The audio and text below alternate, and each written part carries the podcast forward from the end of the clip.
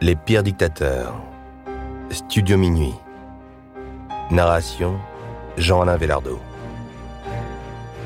Alexandre Loukachenko. Alexandre Loukachenko naît dans le village de Kopis, au sein de la République socialiste soviétique de Biélorussie. Après un diplôme de la faculté d'histoire de l'Institut pédagogique de Mogilev en 1975, il sert dans l'armée comme garde-frontière. Par la suite, Alexandre Loukachenko devient commissaire politique d'une division d'infanterie mécanisée stationnée à Minsk, avant de devenir vice-président d'un Sovkhoz, une ferme soviétique. En parallèle, il grimpe les échelons du Parti communiste biélorusse.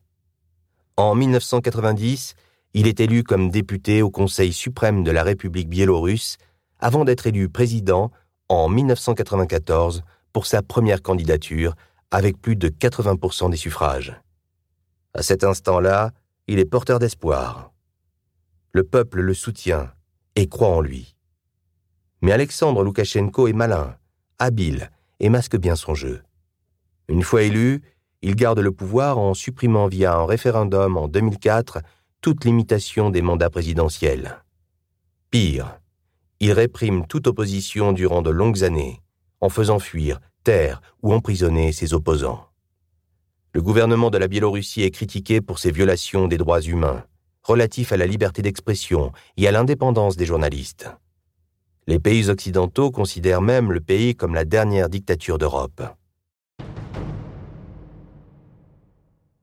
Pourtant, une partie de la population apprécie Alexandre Loukachenko, populaire dans les campagnes.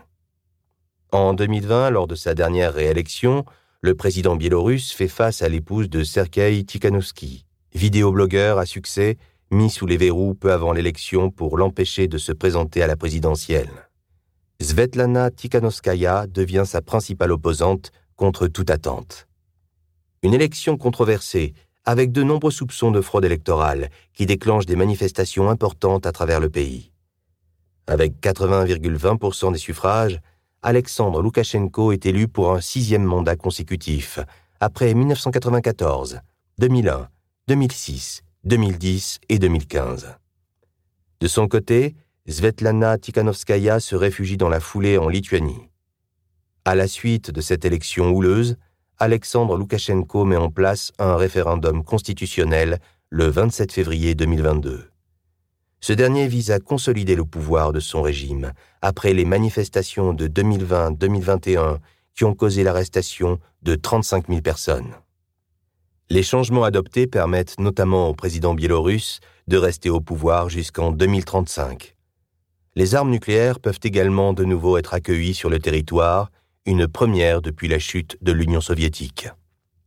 Un référendum approuvé à 65,2% par les électeurs, mais qui s'est déroulé dans une forte atmosphère de répression. Une imposture pour la dirigeante en exil, Svetlana Tikhonovskaya, mais aussi pour l'Union européenne et les États-Unis. Isolée au niveau international, notamment en Occident, l'ancienne République soviétique est dépendante de la Russie, qui lui vend du gaz et du pétrole à tarif réduit. Alexandre Loukachenko, lui, est interdit de séjour par l'Union européenne et les États-Unis. Mais à 67 ans, cet agriculteur de profession et ancien membre du Parti communiste de l'Union soviétique ne semble décidément pas prêt à lâcher le pouvoir.